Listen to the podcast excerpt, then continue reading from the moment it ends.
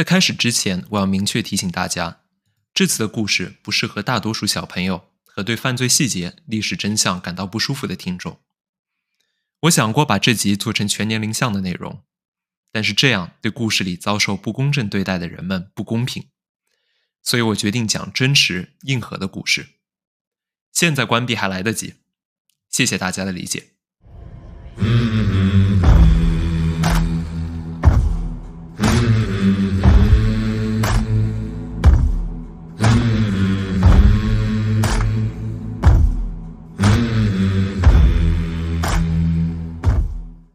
一九五五年八月二十八日，美国密西西比州小镇 Money，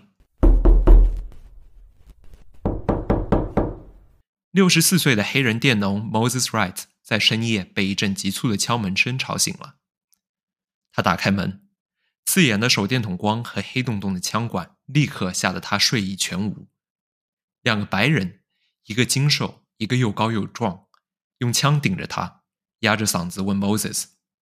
那个乱说话的黑鬼在哪里？Moses 并不知道他们想找谁，但是这个时候的美国南方，要是夜里有白人拜访黑人，六十四岁的他知道一般会发生什么事情。他赶紧跪下来恳求对方，无论他们做了什么事，请对方当场把人揍一顿，给个教训就好了，千万不要把人带走。但 Moses 的哀求没有起作用，两个白人踢开了每个房间的门。直到他们找到了十四岁的黑人少年 Emmett Till，他们把睡眼惺忪的 Emmett 反绑起来，带上了门口停着的皮卡。Moses 隐约听到他们上车前问了一句：“是不是他？”而一个女人的声音回答道：“就是他。”很快，皮卡消失在了夜色里。第二天，Emmett 依旧不见踪影，Moses 立刻发动亲戚和邻居开始寻找少年。他们找遍了附近桥下、河滩之类失踪黑人一般会出现的地方，可是，一连几天一无所获。八月三十一日，一个钓鱼的男孩在河里卡住的树枝上发现了一具面目全非的尸体。这具尸体遭到了酷刑虐待，最后死于从太阳穴射入的子弹。尸体的脖子上用铁丝网挂着一块七十五磅重的亚棉机风扇叶。来确保尸体沉入河底。只有他手上的戒指让 Moses 辨认出这就是他家的 Emmett。很多时候，针对黑人的私刑都不了了之，但因为 Emmett 出生在北方的芝加哥，他是来南方过暑假的，只有十四岁，以及他受到的残酷对待，让这起案子受到了全国范围内的关注。当地警方破例立案调查了。如果你以为寻找凶手就是这起案子最大的困难，那可大错特错了。两个绑匪根本没有遮掩他们的长相与身份，他们就是 Moses 的邻居。年轻的瘦子是小镇上开杂货店的 Roy Bryant，而秃头壮汉是 Bryant 兄弟 J.W. Milam。警方很快又找到了确切的目击证人，在全国媒体的关注之下，凶手似乎很快就能伏法。但在象征性的庭审后，陪审团最终裁定被告无罪。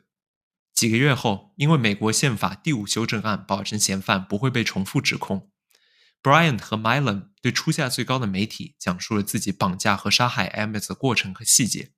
这个故事卖出了一九五六年的四千美元，相当于现在的五万美元。为什么凶手能够逍遥法外？十四岁少年究竟做了什么？这起案件有什么影响力？这次我们就来讲一讲 Emmett Till 谋杀案。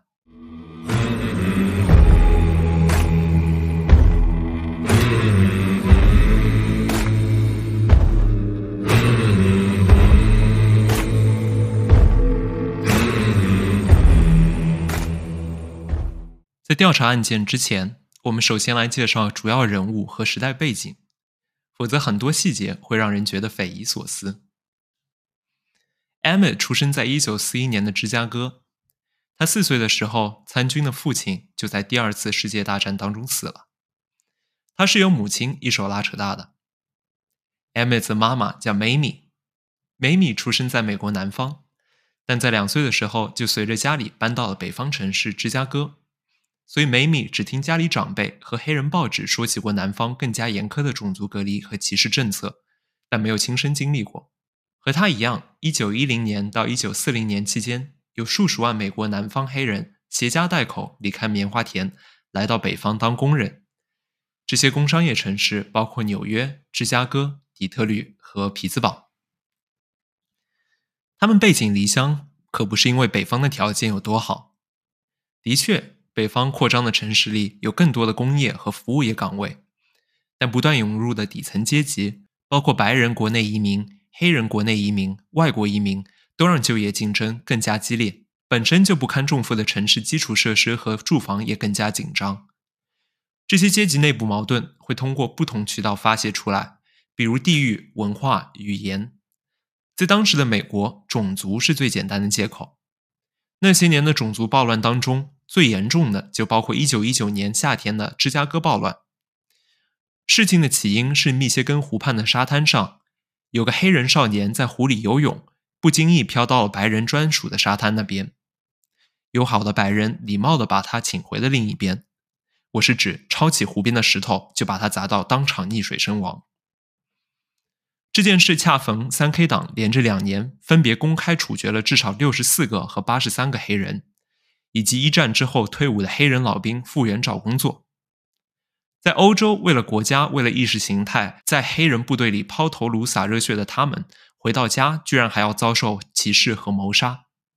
他们这次选择走上街头抗议，而保守的白人认为这可造了反了，也上街对抗。一连十三天，芝加哥处于无政府状态。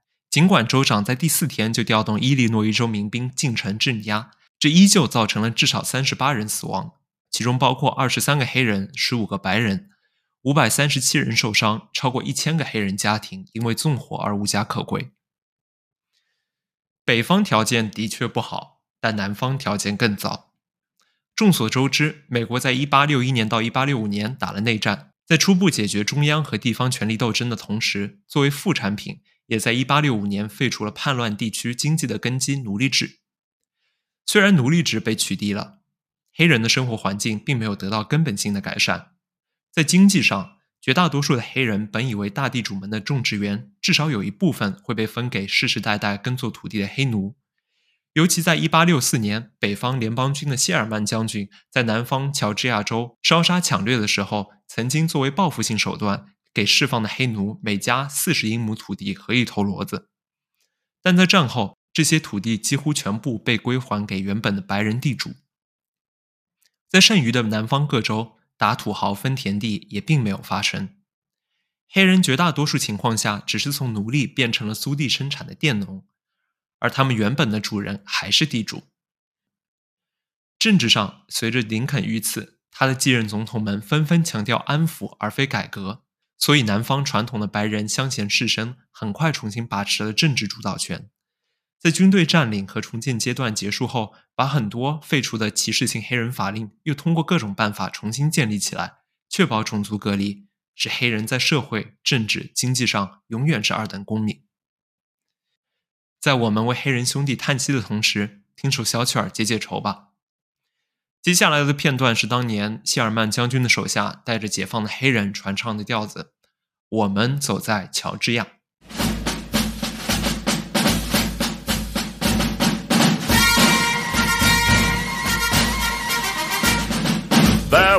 Many Union men who wept with joyful tears when they saw the honored flag they had not seen for years.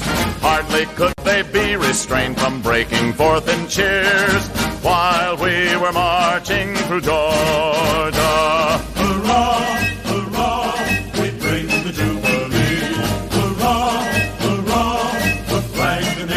The. So we sang a chorus from Atlanta to the sea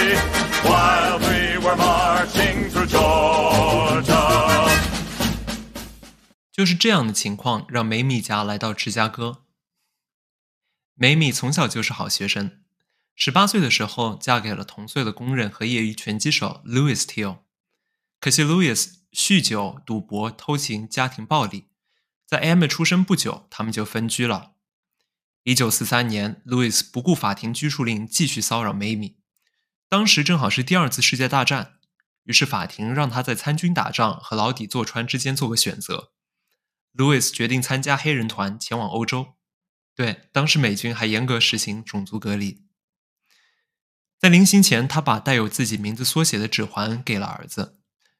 一九四五年，梅米收到政府的通知，Louis 因为触犯军法，在意大利被处决。至于什么军法，梅米的上访没有得到答案。成为单亲母亲的梅米一边工作一边抚养儿子。让他欣慰的是，Emmett 成为了一个开朗、乐观、阳光的孩子。一九五四到一九五五年的假期里。梅米的舅舅也是 Amos 的舅公 Moses Wright 从老家第一次来芝加哥拜访亲戚。团聚的快乐时光总是短暂的，在离别的时候，芝加哥的人们同意在夏天让放暑假的 Emmett Till 和他十六岁的表哥 Wheeler Parker 去南边的亲戚家串门，顺便干点农活，只摘棉花，挣一些零花钱。梅米在儿子出发前并非毫不担心。他知道自己和儿子住在北方，对家乡的习俗不太了解。他专门给儿子补了补课。五十年代的南方相比之前有很多相似之处，也有所不同。相似的是，种族隔离和歧视依旧根深蒂固。黑人如果在路上遇到白人，不准有眼神接触，回话的时候一定不能只说是，一定要说是的先生，是的女士。如果在人行道上遇到白人女性，要立即走下人行道，等在马路边的排水沟里低头致意。如果你想知道有人不服从怎么办，不听话的黑人会被白人暴民处以私刑。从1882年到1946年，有据可查的私刑数量就超过五千起，而绝大多数都没有人被问责。如果你看过这些私刑的照片，有一个细节让我觉得毛骨悚然。这个细节不只是其中的死者，死者经常被折磨和阉割后吊死在树上。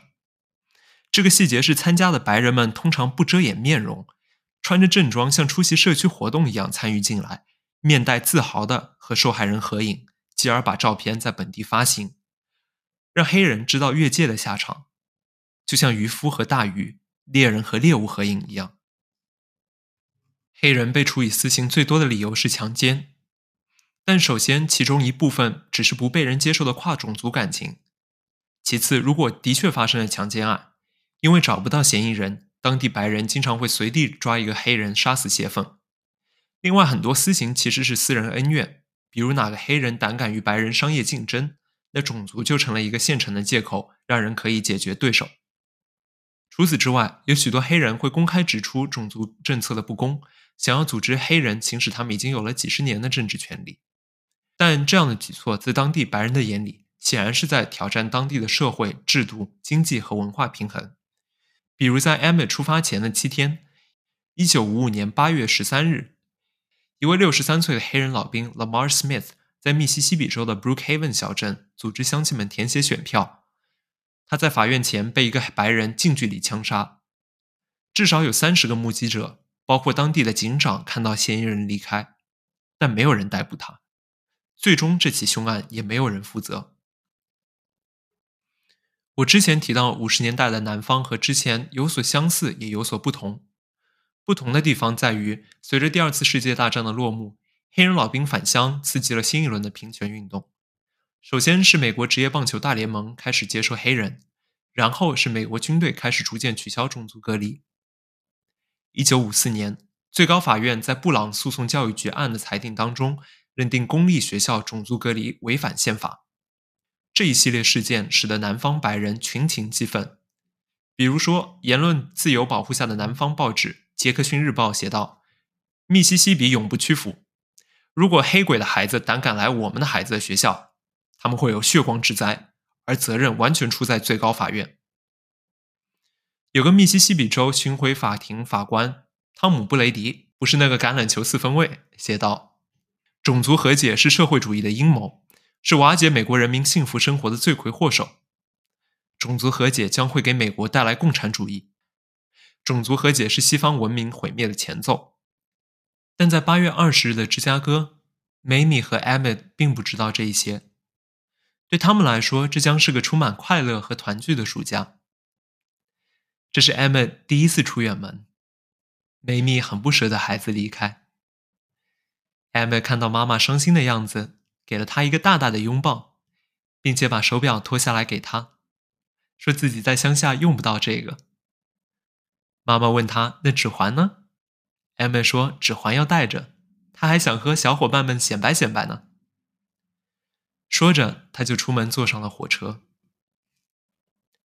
一天之后，Emma 来到了闷热难耐的小镇 Money。说是小镇，其实就是周围的棉花田和中间一条大街和两边的几家商店和警察局、邮局、酒馆。